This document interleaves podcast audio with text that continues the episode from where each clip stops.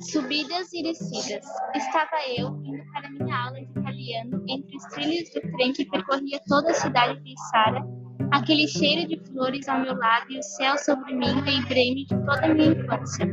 Era muito criança ainda quando frequentava as primeiras letras da professora Edna, lá na escola Antônio João, ao lado da Praça de São Donato.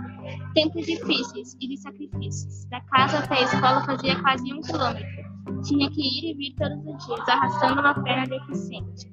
Às vezes, o cansaço e as dores se misturavam na subida do morro, uma ação simples e saudável para as pessoas comuns.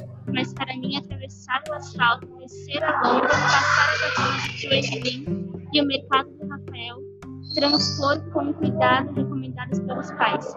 Mas com tudo isso eu era muito feliz. Subir o morro que dava na praça ao lado da escola. Naquele tempo havia três vias de trem cortando a cidade de Içara. Na volta da escola, meio-dia, alguns minutos, estava sempre o trem parado atrapalhando o nosso caminho.